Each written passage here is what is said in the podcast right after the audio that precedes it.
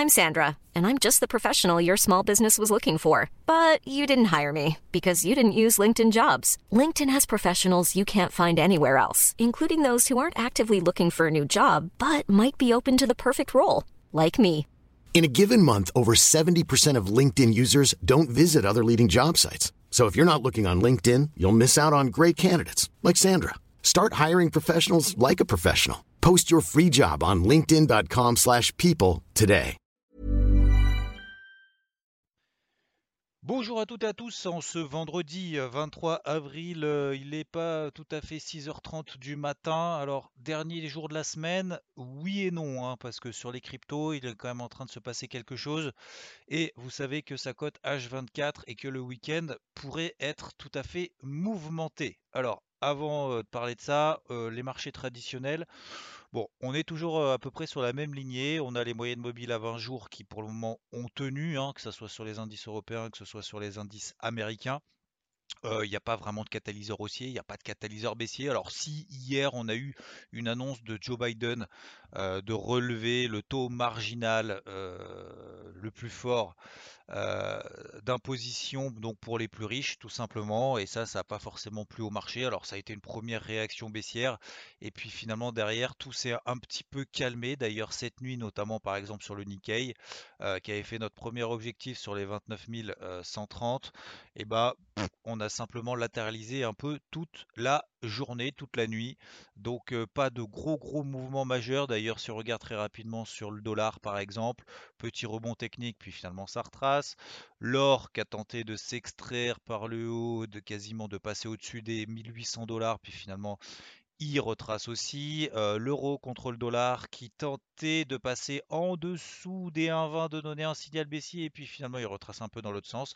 D'ailleurs l'eurodoll c'est un peu des mèches hausses et hautes et mèches basses euh, depuis le début de la semaine, sauf l'impulsion haussière qu'on a eu lundi et depuis c'est le gros nettoyage qu'on appelle la lessiveuse. Donc globalement, sur les marchés traditionnels, il ne se passe pas grand-chose. C'est tout calme pour le moment. Alors calme avant la tempête, ça, on n'en sait rien. Mais euh, même d'ailleurs sur le taux à 10 ans aux États-Unis, hein, je vous rappelle, on est sur la MM50 daily, hein, sur les 1,55%. Bah voilà, il n'y a pas de réaction, euh, qu'elle soit positive ou négative pour le moment.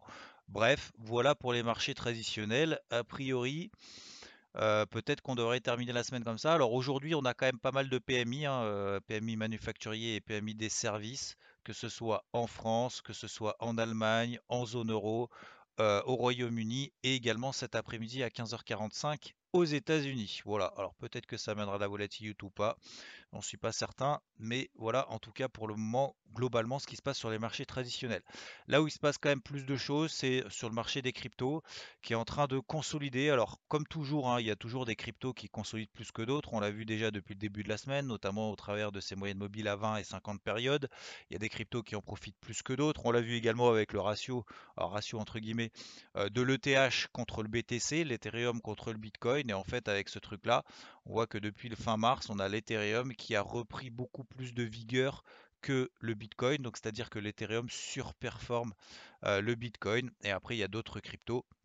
Euh, vous regardez après de votre côté, d'autres cryptos finalement qui tiennent largement au-delà de leur euh, moyenne mobile que ce soit encore une fois la, fameuse Solana euh, de Rod, qui je rappelle, quand même, Solana est un concurrent sérieux, entre guillemets, pour faire très très simple dans les grandes lignes, à l'Ethereum, qui lui est un peu congestionné, notamment au niveau des euh, transactions, du nombre de transactions. Donc Solana apporte en fait une réponse un petit peu plus concrète.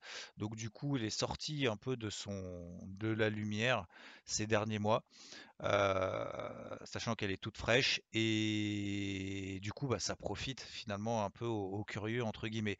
Euh, donc on a comme ça quelques, quelques cryptos qui elles sont en phase de latérisation, donc par exemple le Bitcoin, euh, Cardano et bien d'autres, et d'autres qui n'ont pas profité peut-être de cet élan haussier, de ce dernier coup de rein qu'on a connu sur quelques certaines de ces derniers 10-15 jours, ce dernier mois, en tout cas le mois d'avril, et qui bah, sous-performaient déjà, donc elles ne montaient moins que les autres, et forcément lorsqu'on a ces petites phases de correction dans l'ensemble, et ben, elles accentuent un petit peu plus que leurs copines qui, elles, étaient beaucoup plus solides. Alors, il y a un truc dont je vous parlais hier matin, notamment sur le Bitcoin, sur deux stratégies possibles. Je ne sais pas si vous êtes allé jusque-là, c'était relativement long, mais je vous suggère quand même, c'est quelque chose d'assez important parce qu'on est en train de le vivre aujourd'hui. Donc, peut-être de réécouter ce, ce que j'expliquais notamment hier. Le but, c'est pas de dire j'avais raison ou quoi que ce soit. Le but, c'est d'essayer de comprendre dans quel type de marché est-ce qu'on est et comment surtout concrètement est-ce qu'on peut agir dans ce type de marché? Alors, il y a la solution de rester à l'écart et d'attendre que ça se tasse et qu'on refasse des nouveaux plus hauts pour revenir, mais sur des unités de temps plus courtes, très rapidement, ce que j'ai expliqué sur le Bitcoin, c'est que, alors pour prendre cet exemple-là, mais peu importe, c'est-à-dire que oui, on est toujours dans des tendances haussières très fortes sur des unités temps très longues. En même temps, vu qu'on vient de 3000, par exemple sur le Bitcoin, et qu'on est à 50 000, oui, effectivement, on est toujours dans une tendance haussière. Tant qu'on ne pète pas les 40 000, voire les, les 30 000, on restera toujours dans une tendance haussière, mais ce n'est pas ça l'objectif. À plus court terme, ce qui est important lorsqu'on a ces phases de correction-là, c'est qu'on peut effectivement observer depuis 10 jours cette pression baissière. Donc c'est à très court terme. Et cette pression baissière, notamment sur des unités temps court, sur du H4 ou du H1, on voit des plus hauts de plus en plus bas. C'est très significatif. Euh, vous mettez en H1, vous prenez un graphique depuis le 14 avril, donc depuis 10 jours, en H1. Vous regardez à chaque fois qu'il y a des sommets, et eh ben ces sommets sont plus bas que les précédents. Qu'est-ce que ça veut dire? Ça veut dire tout simplement qu'on a une pression baissière. Ça veut dire que les opérateurs n'attendent pas les précédents plus hauts pour revendre. Ils revendent avant qu'on fasse les précédents plus hauts. Donc ça montre qu'il y a quand même une certaine pression là-dessus. Pour effacer cette pression et pour peut-être reprendre des achats pour prendre des achats là-dessus, il y a deux options. C'est la première option, c'est de se dire bah moi j'attends euh, ça baisse de 20 à 30% à au doigt bouillé, 25, 30, 40% et puis je payerai à ce moment-là, ça va bien remonter un jour. Ça c'est la première option. Ou alors sur des niveaux techniques horizontaux. Mais on ne peut pas forcément savoir que sur ces niveaux techniques horizontaux, ça peut réagir une fois, deux fois, trois fois, euh, sans enlever la pression baissière qui est en place depuis une dizaine de jours maintenant. Et ben la deuxième option, c'est justement de se dire moi, je préfère attendre que voilà, l'orage passe, je vais attendre que la pression baissière euh, soit remise en question, ou au moins que j'ai des premiers signes que cette pression baissière n'est plus, euh, n'est plus là, et qu'on repasse à une pression haussière, mais dans ces cas-là, on n'aura pas le point bas. Ça, faut l'accepter. Et ce que j'ai expliqué justement, c'est d'attendre peut-être qu'on passe au-dessus des 56 500, 57 500 dollars pour dire, ok, bah on n'a plus de plus haut de plus en plus bas, on n'a plus de plus bas de plus en plus bas. Cette pression baissière est en train d'être remise en cause et à ce moment-là, ok, c'est bon, c'était un épisode douloureux pendant 10 jours et on repasse à autre chose. Sauf que là, on n'a pas eu justement ce passage au-dessus des 56 000, 57 000 dollars. Et on voit que cette pression baissière bah, s'accentue un petit peu plus. Voilà. Alors, le week-end risque d'être mouvementé, hein, euh, puisque là, notamment, on passe en dessous des 50 000, 51 000 dollars là-dessus. Sur d'autres cryptos, on est en train de traverser également euh, les moyennes mobiles à 20 à 50 périodes. Euh, alors, il n'y a pas péril dans la demeure, encore une fois. Alors oui, effectivement, ça fait mal. Oui, euh, lorsqu'on perd 20-30%, bah, ça fait mal. Euh, Cardano, depuis ses plus hauts, par exemple, a perdu quasiment 40%. Donc c'est beaucoup. Hein. On était euh, quasiment à 1,60. là, on est passé le temps de quelques heures sous les 1 dollar. Donc 1,60, 1 dollar, effectivement, bah, ça, ça commence à faire un petit peu mal.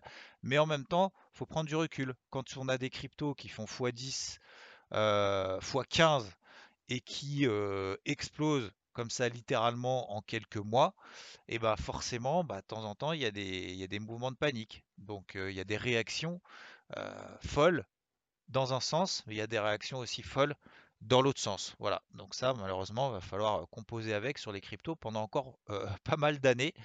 Donc faut, faut s'y habituer maintenant. Voilà. Voilà, donc sur les cryptos, oui, on est dans une phase de correction. Euh, là, il va y avoir du nettoyage. Ça a déjà euh, commencé sur certaines. Euh, va peut-être falloir patienter qu'on ait au moins des signaux de d'invalidation ou de prémisse de remise en cause de cette pression baissière euh, qu'on a sur des unités temps un petit peu plus courtes. Il n'y a pas besoin de passer sur du 5 minutes, du 15 minutes, il n'y a pas besoin de dire j'ai pas le temps de regarder nanana. Il euh, faut juste prendre le temps de regarder sur des unités temps horaires, H4, ce genre de choses, et on voit que pour le moment c'est en train de purger. Donc faut peut-être laisser. Alors bien évidemment, il y en aura toujours des petits malins qui essayeront d'attraper le point bas là-dessus. Sauf que là, c'est plus de la prédiction que de la, du suivi de tendance, d'un suivi de comportement de marché qui pour le moment est clairement baissier à très court terme. Voilà, voilà pour ce, petit point avant le week-end. Peut-être qu'on en fera d'ailleurs ce week-end exclusivement du coup sur les cryptos. si ça vous intéresse, si ça vous parle, si ça vous sert un peu à quelque chose. Pour, pour faire un petit peu le point là-dessus. Je ne vais pas être plus long que ça. Je vous souhaite une très belle journée. N'oubliez pas sur les marchés traditionnels, donc pour le moment, tout est à peu près calme. pas, oui, petite pression baissière à très court terme avec notamment ce qu'a annoncé Biden, mais il n'y a pas eu de relais derrière. Les tendances de fond restent toujours intactes pas grand chose sur le marché du forex, sur le dollar, les taux à 10 ans aux États-Unis et sur le crypto, c'est un petit peu plus délicat.